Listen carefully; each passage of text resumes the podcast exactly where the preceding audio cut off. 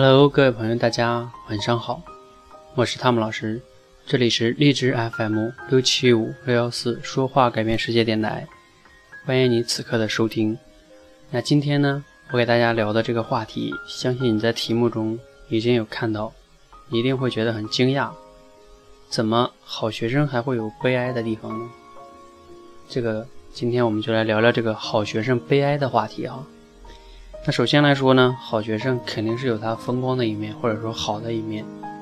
那我在这里呢聊这个话题，并不是说啊在这儿说一些风凉话，或者是怎么样的哈。我只是带着大家从另外一个角度去思考一下好学生这个概念哈。那在我们都是从中国的应试教育下长大的，无论你曾经是一个什么样的学生，那你肯定是从这样的一个环境中走过来的。至少大部分学生是这样的，我也不例外哈。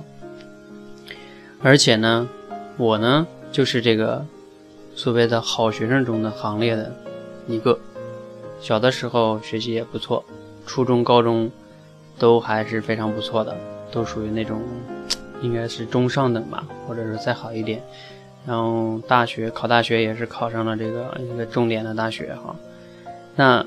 所以呢，我可以把自己划为到好学生行列哈，然后也是啊，不怎么去干一些坏事儿啊。比如说我的 QQ 号都是在这个嗯高考结束的时候才会有的，然后啊为了学习好，对吧？也不敢去恋爱啊，巴拉巴拉的，只要是能影响学习的事情都不怎么会去干的。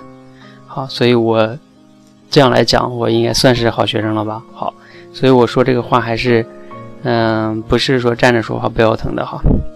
OK，那就说一说为什么我认为好中国的好学生也有这个悲哀的地方哈。那首先给大家思考一个问题啊，咱们很多人走向社会，你一定会听说有一个品质叫团队合作，而且你去社会上大部分公司去面试的时候，很多 HR 他。专门的都会问一些这类相关的问题，比如说，哎，你曾经在工作中和别人团队合作完成的事情有哪些？然后你在其中担任了什么角色？等等等等，类似于这样的问题，他就是在考验你的团队合作能力，对吧？这个相信很多人都是了解的哈。也就是说，团队合作在社会中是非常非常对一个人来说非常非常重要的，对吧？OK，那那我们请再思考下一个问题。我们在十几年的这个中国的应试教育传统体系下，你想一想，你的哪一门课是在教团队合作的？或者说他需要团队合作？你学数学需要团队合作吗？你学英语需要和人对练口语吗？你学语文需要有人跟你对话吗？很少，基本上主要靠你自己就可以搞定了。对不对？也就是说，你学不学习好，几乎上你自己就是独立可以完成的。无论是哪一科，你都可以独立的去解决学习的问题。好，除非是有个别的那个什么啊，这个什么物理实验会有一些啊，当然还有一些体育课啊，像你玩一些篮球啊、足球会涉及到团队合作。但是中国的教育大部分时候不太重视这个，对吧？好学生。更不怎么，我记得我们那时候上上学的时候，好像体育课就是老师的潜意识，就不叫潜意识吧，潜台词就是你们能不上就别上了，在屋上自习吧。然后好学生也觉得上那个体育课干嘛，有啥用啊？拿出那时间去上上自习，做做卷子多好。就等等等等，就这样的一些观念的影响下之后，我们就非常少的机会去跟人去练这个团队合作哈。所以呢。我进入社会之后呢，我就发现，这是使我成为一个受害者的一个很重要的原因。那我跟你说一些，就是我受受害了之后的症状哈，比如说，平时在工作中，或者说很多时候，非常的，就是对别人做的事情不放心，或者说看着别人做的东西都着急，觉得自己来做，咔咔咔多好多爽，嗯。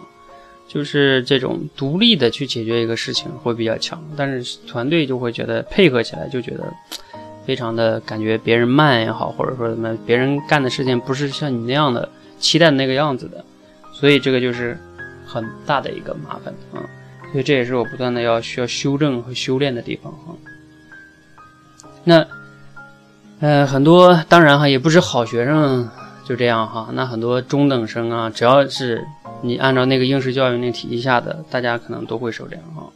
所以中国的这个教育哈，给我们中国的学生带来的这个坏处，我认为是真的是弊大于利，也不能说一点利没有啊，肯定是弊大于利的。那，呃，那我们就是我经常会思考哈，我们到底能为中国的这个教育做点什么哈？我觉得我们每个人最先可以做到一件事情，就是你要改变自己，就是你要知道你自己被中国教育有什么地方给影响了，或者说。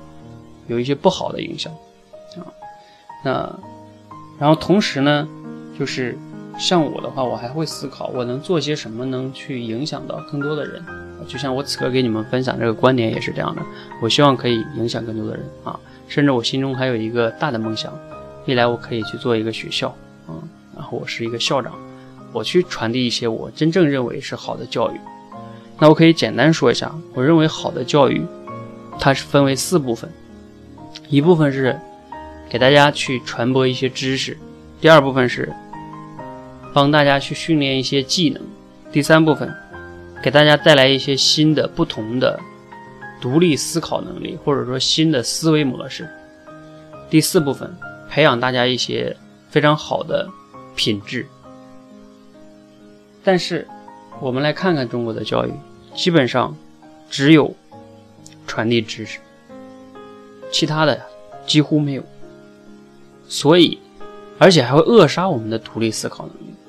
所以，如果你今天还在学校里，无论你是在大学好、高中也好，还是你现在已经毕业了，要记得，我们要自己去弥补这些学校没有给我们的。我们不要去抱怨，抱怨没有用。